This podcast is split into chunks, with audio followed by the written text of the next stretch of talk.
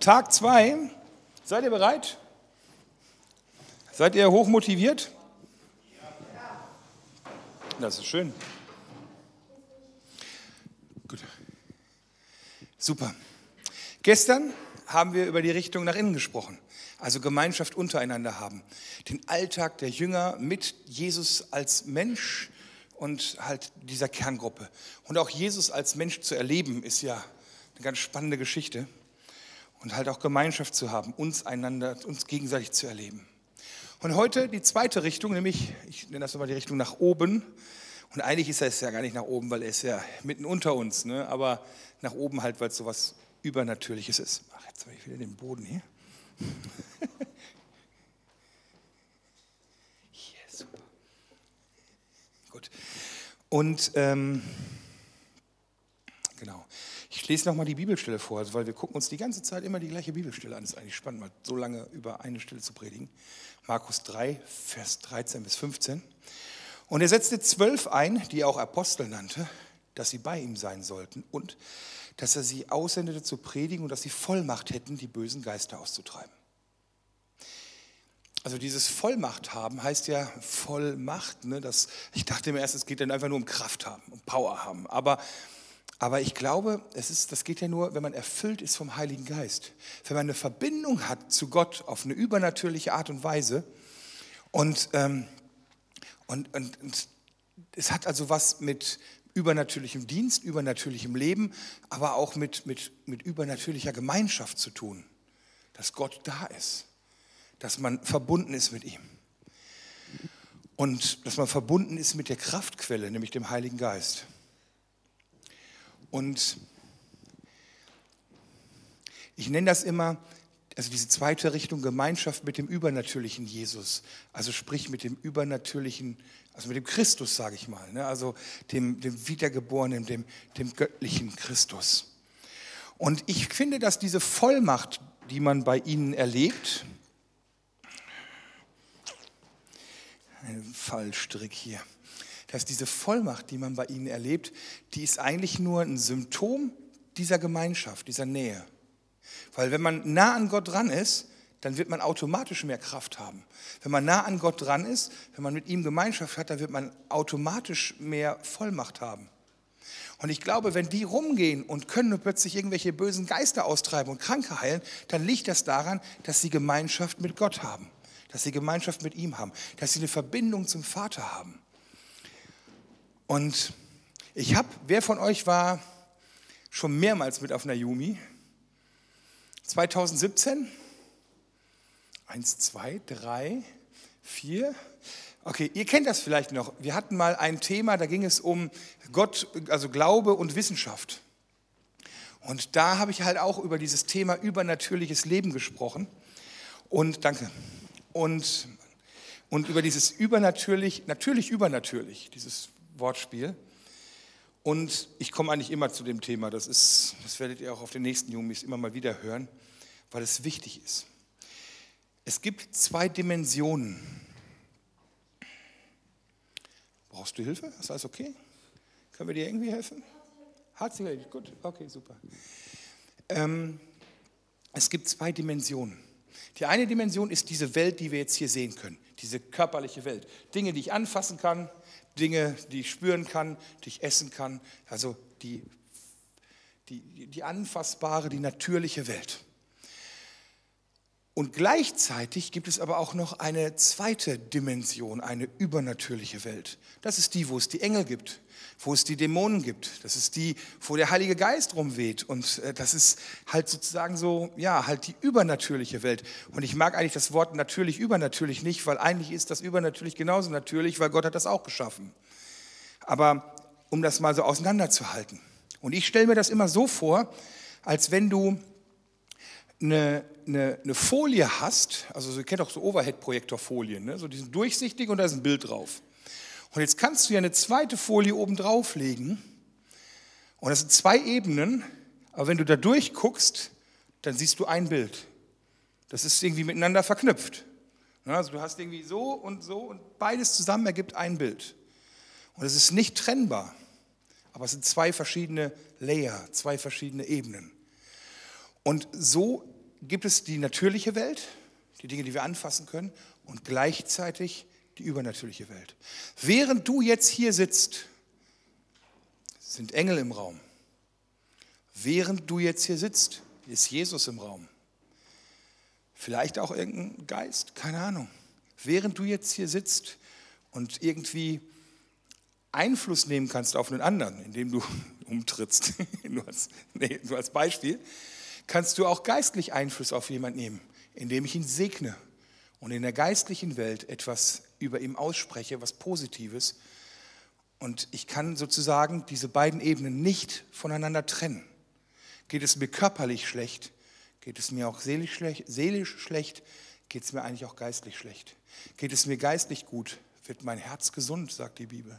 Also es gibt, es, es sind zwei Ebenen, zwei Welten. Und egal, ob wir das wollen oder nicht, egal, ob wir das spüren oder nicht, wir leben in beiden Welten, immer. Du lebst in beiden Welten und du kannst, egal ob du das willst oder nicht, egal ob du das spürst oder nicht, es ist so. Wer von euch glaubt an Jesus Christus? Halleluja. Dann bist du ein Erdenbürger, also ein Mensch auf dieser Erde und gleichzeitig auch ein Himmelsbürger. Jesus hat gesagt, er geht vor und bereitet eine, eine Wohnung für dich im, im Haus des Vaters. Und die Jünger lernen bei Jesus in seiner Ausbildung, lernen beiden Ebenen zu leben und in beiden Ebenen zu dienen. Also bei der Speisung der 5000, bei dem Wunder, das passiert, da geben sie Menschen, also die, die Jünger kommen auf Jesus zu und sagen, hey Jesus, du hast den ganzen Tag gepredigt, die haben Hunger. Lass die gehen und lass die was essen. Also es geht hier um körperliche Versorgung. Und Jesus sagt, nein, gebt ihr ihnen was zu essen. Und die tun ein Wunder und übernatürlich wird ihnen natürlich gedient. Das hängt zusammen. Es ist ein und dasselbe. Und sie lernen, das wirklich in Wort und Tat zu tun. Wenn er sagt, predigt, das Reich Gottes ist nahe, dann geht es hier um das Predigen, um das Wort, aber auch um die Tat. Bei der Aussendung, Lukas 10, Vers 9, da steht, da sagt er, und heilt die Kranken, die dort sind, und sagt ihnen, das Reich Gottes ist nahe zu euch gekommen. Er sagt immer nicht nur, predigt blöd rum oder verteilt Traktate, sondern tut was, heilt die Kranken. Eine übernatürliche Welt wird natürlich sichtbar. Das Reich Gottes wird lebendig, dadurch, dass Menschen göttlich geheilt werden. Und die Leute spüren, es ist nicht nur irgendein Geschwätz, sondern es lebt in ihnen. Und wenn ich jetzt sage, ja, so sollen wir auch leben, dann kommt bei mir immer so der Gedanke, so, ja, aber die hatten es ja eigentlich einfach, ne? da war Jesus immer mit dabei. Also so, wenn ich jetzt Gemeinschaft mit Jesus haben will, ist das schon sehr hilfreich, wenn er so da ist. Ne? Wenn ich den so anfassen kann, wie ich Andreas Deppermann anfassen kann. Und trotzdem, also ich hätte das gern mal erlebt, ne? also so mit Jesus zusammen so durch die Gegend ziehen. Aber ähm, heute ist Jesus halt nicht körperlich anwesend. Heute ist Jesus, das fühlt sich einfach nicht gleich an. Auch wenn wir glauben, dass Jesus jetzt hier ist, es fühlt sich nicht gleich an. Was ich spannend finde, ist, wenn man den Jesus fragt, der sagt folgendes.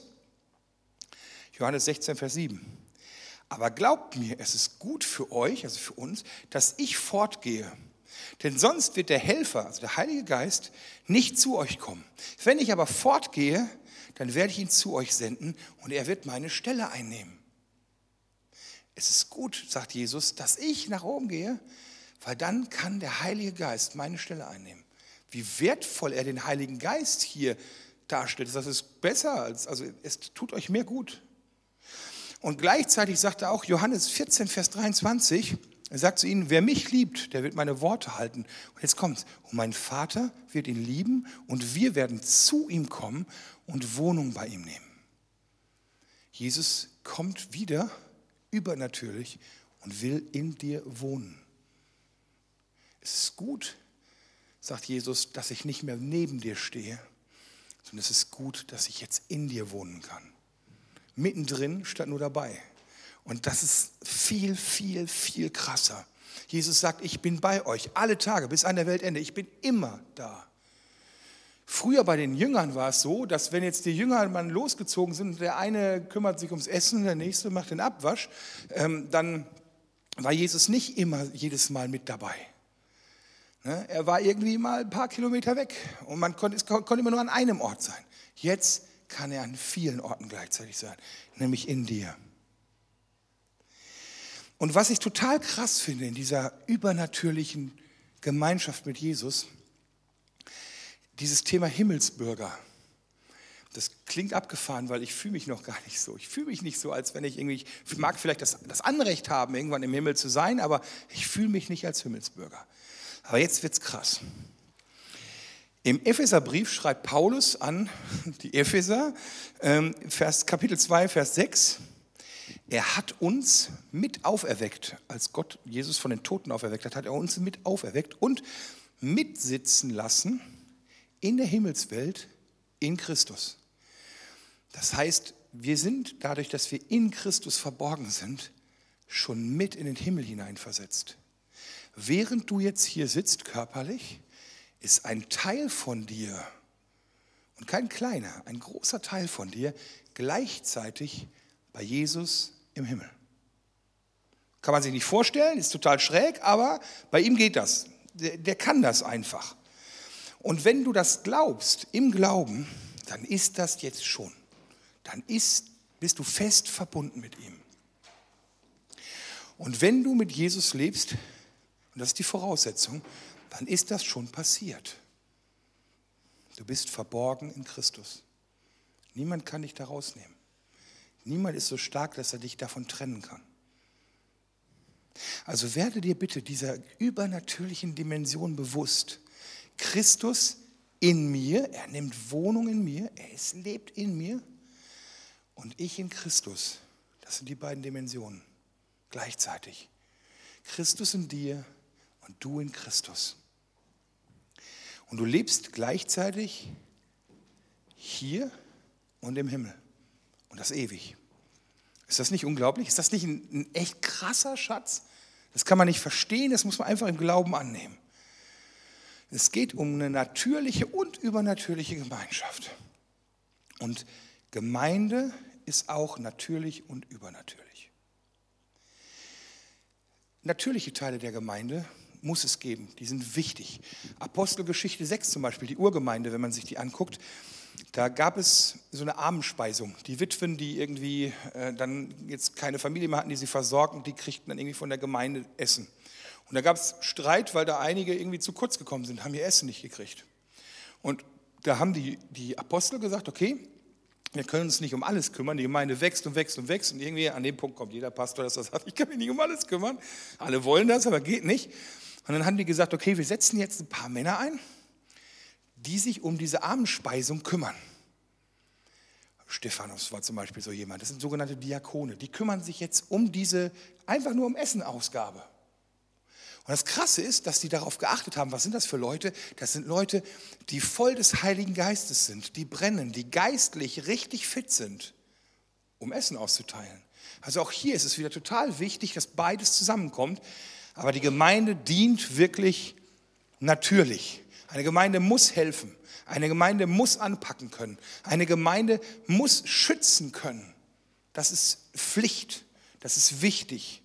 Darf nicht nur so geistlich hm, und alles andere geht vorbei. Es muss praktikabel sein. Gemeinde muss anpacken können. Aber wir können mehr. Anpacken können wir, aber wir können mehr. Ganz oft, wenn ich rumgehe und verschiedene Gruppen treffe, dann sagen die häufig, also Gemeinschaft ist unsere Stärke. Wir sind gut in Gemeinschaft. Wir haben eine gute Gemeinschaft, wir sind ein gutes Team, wir sind eine gute Gruppe, wir sind gut füreinander da. Das ist unsere Stärke. Und das ist gut so. Aber das reicht nicht. Es gibt total viele gute Vereine auf dieser Welt. Haben wir ja auch schon darüber gesprochen, was für Vereine gibt, aber so NGOs nennen die sich. Ne? Es sind gute Vereine, die, die die Deutsches Rotes Kreuz und die Johanniter und THW und wen es da alles gibt. Es gibt Vereine, die machen richtig gute soziale Arbeit. Also was unterscheidet uns? Die können die Sachen ja vielleicht sogar besser wie wir. Gemeinde ist übernatürlich. Und das bedeutet, Gemeinde lebt in beiden Dimensionen, In der natürlichen Dimension und in der übernatürlichen Dimension. Und, und Jesus in unserer Mitte, das ist unser geistlicher Faktor, der dazukommt, der es immer wieder zu einer geistlichen, übernatürlichen Gemeinschaft macht.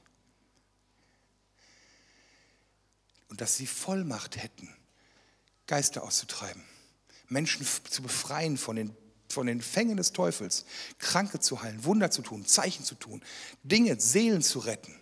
Das kann kein deutsches Rotes Kreuz, egal wie gut die sind. Die können das nicht. Da muss diese göttliche Komponente mit dazukommen. Und da, wo die menschliche Kraft aufhört, da fängt Gott an. Gott hat gar keinen Spaß daran, Dinge zu machen, die wir auch so können, sondern da, wo wir nicht mehr können, da fängt er an. Da wird es spannend. Da wird es heftig. Und unsere Hoffnung geht weiter. Unsere Hoffnung geht weiter, als unsere Kraft reicht. Unsere Hoffnung geht weiter, als unsere menschlichen Fähigkeiten reicht. Wenn alle verzweifelt sind, wenn die Lage aussichtslos ist, dann kommen die Leute zur Kirche, weil sie nicht mehr weiter wissen. Wenn es richtig schlimm wird, dann fragen die Leute plötzlich nach dem Glauben, weil ihre Kraft am Ende ist. Und da können wir ansetzen. Bill Heibel schreibt in einem Buch, also da, da hat er so ein einleitendes Wort, da sagt er, die Gemeinde ist, die, die Ortsgemeinde, die Gemeinde vor Ort ist die, ist die Hoffnung für die Welt. Und er hat, glaube ich, recht, weil wir können nur ein bisschen, aber Gott kann viel mehr. Römer 8, Vers 11 steht, der, und jetzt, das ist ein Megasatz, wenn du dich schwach fühlst, wenn du dich klein fühlst. Römer 8, Vers 11. Derselbe Geist, der Jesus von den Toten auferweckt hat, lebt in dir. Lebt in dir. Derselbe Geist, die gleiche Kraft, die Jesus von den Toten auferweckt hat, lebt in dir. Und das ist die Kraft in uns. Wir haben Gott hinter uns und er hat total Bock auf Teamwork. Er hat total Bock darauf, gemeinsam mit uns die Hoffnung für die Welt zu sein. Und das ist Gemeinde. Und dann die Frage, wie geht denn geistliche Gemeinschaft? Wie funktioniert das? Wie macht man das denn jetzt? Wie lebe ich das praktisch?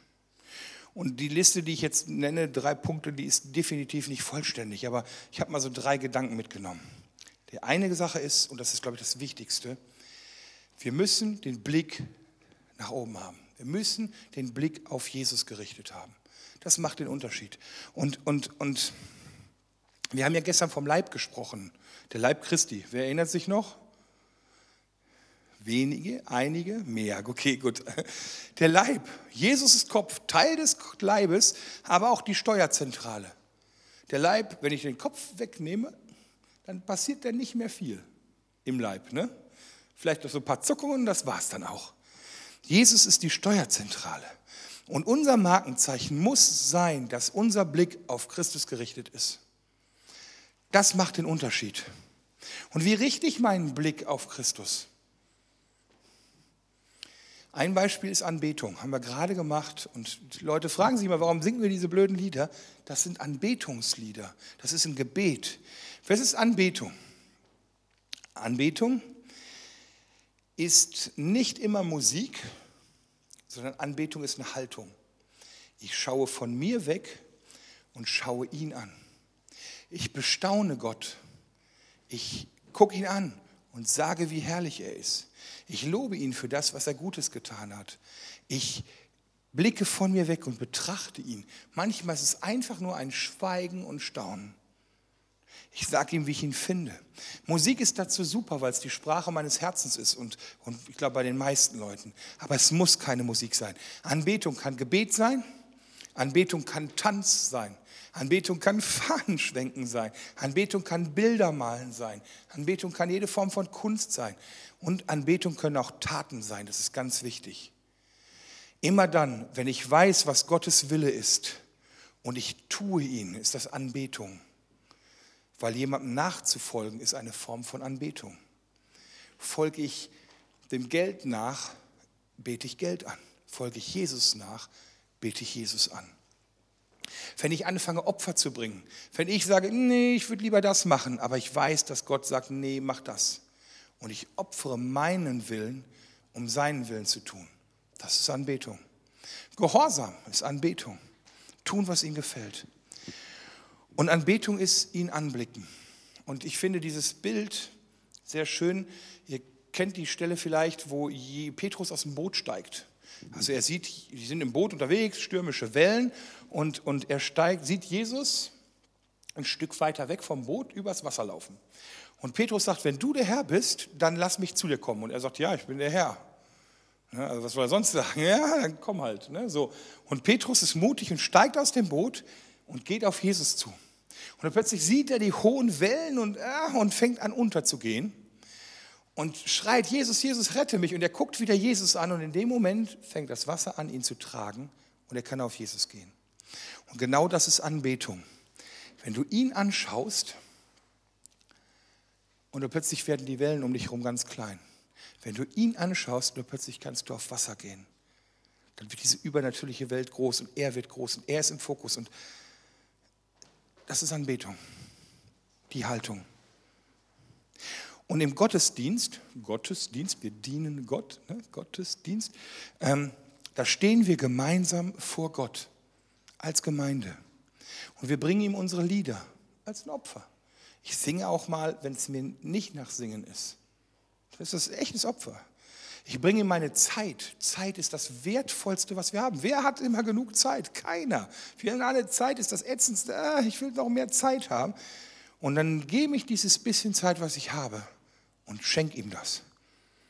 Ich bringe ihm meine Aufmerksamkeit und ich lasse mich von ihm verändern. Das ist Anbetung im Gottesdienst. Und wie kann man Anbetung, wie kann man, wie kann man Gemeinschaft haben auch und den Blick auf Jesus haben im Alltag? Und da möchte ich echt ein paar Tipps zugeben im Alltag. Wir haben das die Jünger gemacht, damit sie immer bei ihm sind. Bei ihm sein. Das ist den Blick auf Jesus haben. Zeit mit ihm verbringen. Ganz einfach. Verbring Zeit mit Jesus. Bau Jesus in den Tag ein. Ich habe mir angewöhnt, morgens früh, wenn ich aufwache, als allererstes, mein erster Gedanke soll an Jesus gehen. Das heißt, als allererstes danke ich ihm für eine gute Nacht. Oder sage ihm, oh, das war jetzt eine Kacknacht, gibt es auch. Und ich sage, Herr Jesus, bitte geh mit mir in den Tag. Ein kurzes Gebet, bevor ich die Füße auf den Boden stelle. Jesus ist dabei. Dann mache ich meistens morgens stille Zeit. Ich habe die Erfahrung gemacht, eigentlich morgens ist ätzend, weil ich schlafe eigentlich gerne lange, aber wenn ich es unterm Tag, wenn ich einmal in diesem Trubel drin bin und rödeln und machen und tun, dann schaffe ich es nicht, mir eine Viertelstunde Zeit zu nehmen. Also mache ich das lieber morgens früh. Ich stehe eine Viertelstunde früher auf. Ich nehme auch nicht eine ganze Stunde, oh, eine Stunde stille Zeit, so wie hier, Wahnsinn, was ein Luxus. Eine Viertelstunde. Ich mache mir morgens früh eine Tasse Kaffee, nehme eine Viertelstunde, gehe in meine Hängematte. Ich habe im Arbeitszimmer eine Hängematte im Keller und dann gehe ich in meine Hängematte, trinke eine Tasse Kaffee und lese die Tageslosung und lade Jesus kurz für den Tag ein, bete für mich, für die Familie, für die Dinge, die ich vorhab. Und dann gehe ich in den Tag. Und ich versuche dann im Tag, und das als Tipp, es muss nicht lang sein, ich versuche am Tag immer wieder an Jesus zu denken. Vielleicht versuchst du mal verschiedene Sachen an. Du kannst dir Erinnerungen stellen mit dem Wecker, Handy. Alle drei Stunden bimmelt das Ding, nur einmal ganz kurz, und du weißt, ach, da war doch noch was, Jesus. Einmal kurz, Jesus, schön, dass du bei mir bist. Reicht. Immer wieder an ihn denken, den Blick auf ihn haben. Immer wieder dir bewusst machen, dass er bei dir ist. Manchmal, also ich habe bei mir auf dem Arbeitsplatz so eine Jesus-Statue, so eine Jesus-Figur, die ähm, so auf mich zeigt und mit dem Daumen so macht. Also du bist gut. Ne? So, also, so, ne? so. Und der Jesus, der guckt mich an und ähm, der steht neben dem Telefon und äh, immer wenn es klingelt, dann, ich schaffe es nicht immer, das wahrzunehmen, aber zwischendurch sehe ich Jesus und sage, hey, cool, dass du da bist. Und dann gehe ich ans Telefon mit Jesus. Baut euch solche Reminder. Ladet ihn immer wieder in den Tag ein. Und ich habe mir mal vorgenommen, und das klappt nicht immer, aber ich kenne jemanden, der das wirklich so praktiziert, der versucht immer, wenn er etwas Neues beginnt, Jesus bewusst dazu einzuladen. Okay, Jesus, ich habe jetzt eine Stunde Zeit, ich will Büroarbeit machen, bitte geh du mit mir in dieses Büro. Jesus, ich gehe jetzt in die Schule, bitte geh du mit mir in diese Schule. Jesus, ich fahre jetzt Auto irgendwie eine Strecke, bitte fahr du mit mir Auto. Ihn bei jeder neuen Tat, ihn immer wieder mit einzuladen. Das ist cool. Und abends, wenn ich im Bett liege, mein letzten Gedanken, ich gebe das alles Jesus ab. Ich dachte, das war gut, das war schlecht, das war kacke, geh mit mir in die Nacht. Lass mich morgen fit und erholt aufwachen. Das soll mein letzter Gedanke sein. Ich nehme ihn immer mit, ich verbringe Zeit mit ihm. Ich will den Blick auf ihn haben. Mein Tipp auch für euch. Und wichtig sind auch Qualitätszeiten, sowas wie stille Zeit. Also Qualitätszeiten sind wichtig. Nimm dir Termine mit ihm. Trag dir das ein oder so wie bei mir morgens früh, die Viertelstunde früher. Aber wichtig ist, dass du sowas dann auch ganz entspannt machst. Stille Zeit kann so ätzend klingen. Äh, ne, so, und ich muss jetzt Bibel lesen und ich muss dies und das. Und, äh, ich kenne Leute, als ich jung war, da habe ich irgendwie das ganz neu für mich entdeckt, so, wo, jemand dann sagte, wenn ich mir einen Nachmittag Zeit nehme, um mit Jesus zu reden, dann stelle ich mir Salzstangen auf den Tisch und mache eine Kanne Tee und mache es mir gemütlich, so als wenn ich einen Freund einlade. Finde ich auch eine geile Idee, sich, sich gemütlich zu machen. Zu sagen, hey komm, ich, das, ist, das ist dann der Kaffee bei mir, der süße Kaffee morgens früh. Ähm, das ist so, Salzstangen wäre morgens jetzt nicht meins. Aber der macht das wirklich so. Äh, einen extra Stuhl bereitstehen zu haben. Also ein Stuhl, der natürlich nicht leer, also einfach für Jesus hier. Ich, ich decke jetzt noch eine Teetasse mit ein. Ich stelle einen Stuhl hin. Kinder machen das manchmal. Ne, dass sie halt für jemanden, der nicht da ist, noch ein Gedeck mehr decken, irgendwie beim, bei der Puppenessen-Dings, keine Ahnung. Und, äh, aber vielleicht kann man sowas machen. Und wenn ich Auto fahre, dann stelle ich mir manchmal vor, und das ist eine Übung, die können wir jetzt auch mal machen, ähm, dann stelle ich mir manchmal vor, dass Jesus bei mir ist, dass Jesus neben mir ist. Hm. Macht mal die Augen zu und jetzt versucht mal, also ihr wisst jetzt ja, wo die anderen ungefähr sind, ne? wo euer Partner links, rechts sitzt, ungefähr so, wo ich jetzt stehe, kann man sich auch mit zu und Augen vorstellen. Und jetzt versuch mal ganz kurz so zu fühlen, wo hast du das Gefühl, befindet sich gerade Jesus im Raum? Hast du eine Ahnung, wo er sein könnte? So ein Gefühl, so wie, wie man auch ein Gefühl hätte, wo jetzt ich sitze oder stehe?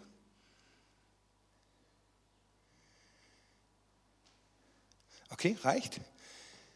Hat jemand sich ungefähr so, so ein Gefühl, so ja, da in der Ecke oder hier oder so? Hat, hat das geklappt bei manchen? Oder eher so nicht? Beim Autofahren mache ich das manchmal, dass ich mir denke, vorstelle, okay, Beifahrersitz ist frei, Jesus, oder manchmal sitzt er hinter mir. So, sitzt dann hinten rechts, kann in den Rückspiegel, könnte ich ihn dann sehen, wenn er da wäre, aber ich kann ihn nicht sehen, also im Spiegel. Aber ich stelle mir das vor und es hilft mir, bei ihm zu sein. Mit ihm reden, ganz wichtiges Thema. Ne? Redet mit ihm. Smalltalk, ihr müsst auch nicht immer so gesalbt sprechen, sondern redet mit ihm. Und vertraut darauf, dass er eure Stimme hören kann. Gemeinschaft mit ihm haben.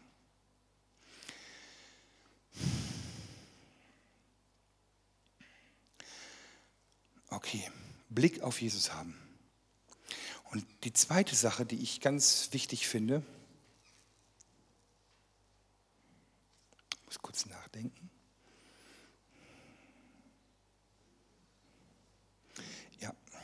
Die zweite Sache, die ich wichtig finde,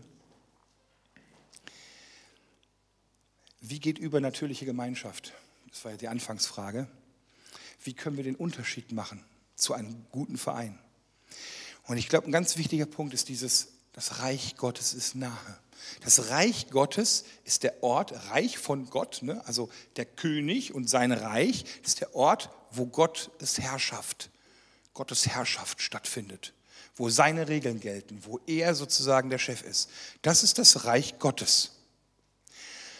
Und wenn wir sagen, Reich Gottes ist nah, heißt das, seine Herrschaft ist jetzt hier. Und wenn ich sage, Reich Gottes ist hier, dann gilt hier jetzt seine Herrschaft. Und das bedeutet, wenn seine Herrschaft gilt, seine Maßstäbe gelten, seine Werte gelten, sein Wille gilt. Und ich strecke mich aus danach, dass diese Dinge hier auf Erden passieren. Und das nenne ich immer den Himmel auf Erde ziehen.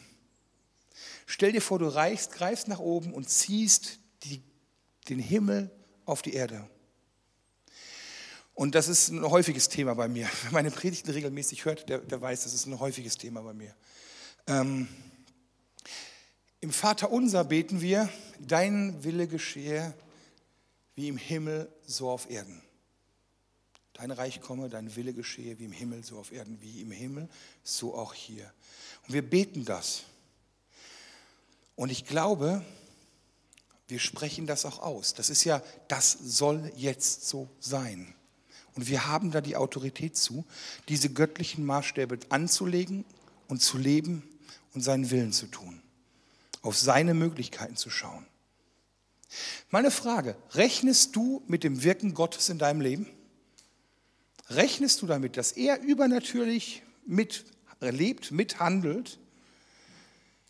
Rechnest du damit, dass die Gebete auch immer erhört werden? Malen vielleicht nicht so, wie ich es mir vorstelle, aber dass es immer passiert? Er hat das verheißen. Oder es gibt so Leute, die sagen, ja, nee, pff, ich bin eher so der Praktiker.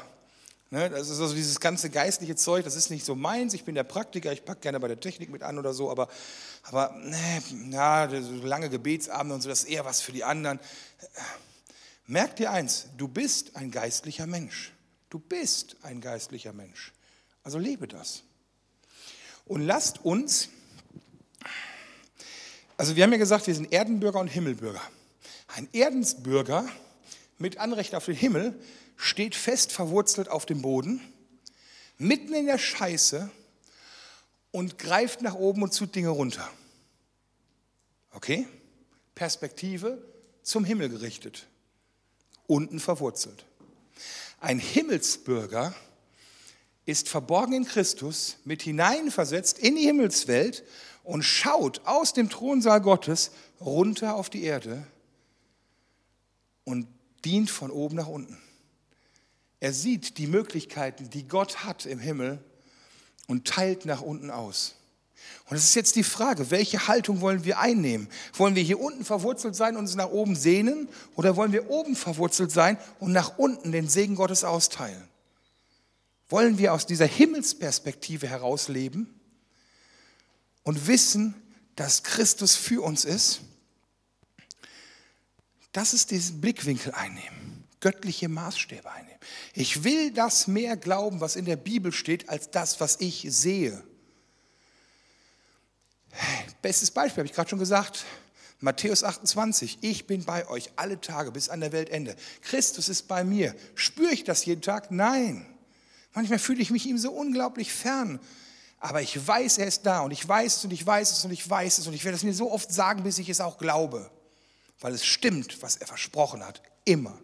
Immer, er ist immer bei dir. Er ist immer bei dir. Oder Römer 8, Vers 28, ein unglaubliches Versprechen. Wir wissen aber, dass denen, die Gott lieben, alle Dinge zum Besten dienen. Egal was dir passiert, egal welche Scheiße du durchmachst, wenn du Gott liebst, dient es dir zum Besten. Das ist unglaublich. Aber ich will das glauben. Das ist das krasseste Versprechen. Ich will das glauben, bis ich es sehe. Also legt göttliche Maßstäbe an. Und göttliche Maßstäbe für, bedeutet für euch, diese Zeichen werden folgen denen, die glauben. Wer glaubt an Jesus, haben wir gerade aufgezeigt. Diese Zeichen werden denen folgen, die glauben. In meinem Namen werden sie böse Geister austreiben, in neuen Zungen reden, Schlangen mit den Händen aufheben und wenn sie etwas Tödliches trinken, macht das bitte nicht, wird es ihnen nichts schaden. Kranken werden sie die Hände auflegen und es wird ihnen besser gehen. Das, das ist der Hammer. Und bei mir ist da viel Luft nach oben. Bei mir ist da auch ganz viel Luft nach oben. Ich habe da irgendwie, äh, da ist, ich bete für Kranke und es passiert nichts. Manchmal werde ich sogar kranker. Ich bete für meine Krankheiten und die werden auch nicht immer geheilt. Aber ich habe es schon erlebt. Wir haben in der Gemeinde das schon erlebt, dass Leute von Krebs geheilt wurden. Wir haben das in der Gemeinde schon erlebt. Dass, ich habe das schon mal erlebt, dass Leute für mich gebetet haben und bei mir ist eine Birkenpollenallergie einfach verschwunden. Von einem Tag auf den anderen, zack, weg. Halleluja. Und dann hinterher haben wir einen Allergietest gemacht und es war nichts mehr. Alles gut. Und die war wirklich heftig, Ich hatte so Asthmaanfälle und allen Scheiß. Also war nicht cool. Wie kann das bei euch aussehen? Also das Wichtigste ist, dass ihr die Bibel lest, weil da stehen diese ganzen Verse. Ich habe jetzt ja nur so ein paar rausgepickt, die stehen da drin. Wenn du wissen willst, was göttliche Maßstäbe sind, wenn du wissen willst, was wirklich wahr ist, dann liest die Bibel. Da steht das drin. Und nur wenn du diese Stellen kennst, dann kannst du auch anfangen, darüber zu träumen und zu sagen, ja, ich will das. Und dann träume mit Gott. Träume darüber und sag, ja Gott, ich will das. Stell dir das mal vor. Das ist auch gut. Vorstellen. Stell dir vor, wie es ist, dass du Kranken die Hände auflegst und die werden heil. Das muss man einfach mal machen. Und dann bitte Gott dafür. Bete für Wunder, bete für Gottes Wirken, bete für Reden Gottes, für Zeichen. Und dann trau dich und fang an. Und das passiert nicht immer und auch nicht sofort, aber man muss damit anfangen. Wenn du nicht aus diesem Boot steigst, wie Petrus, dann kannst du nicht zu Jesus auf den Wellen gehen. Ne? Du musst schon aus dem Boot steigen. So, und den letzten Punkt, und den mache ich wirklich kurz. So ein Gedanke, bevor wir in die Kleingruppen gehen.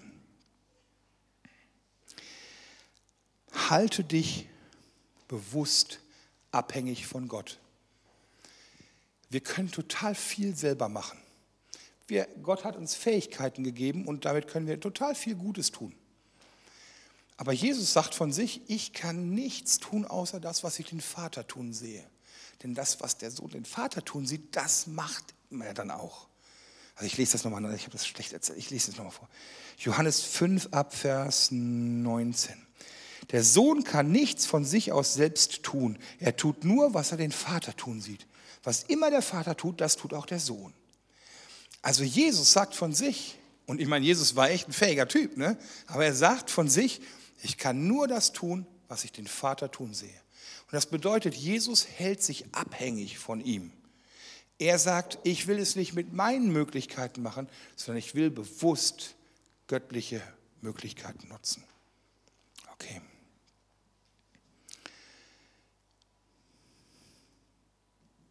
reicht. Amen.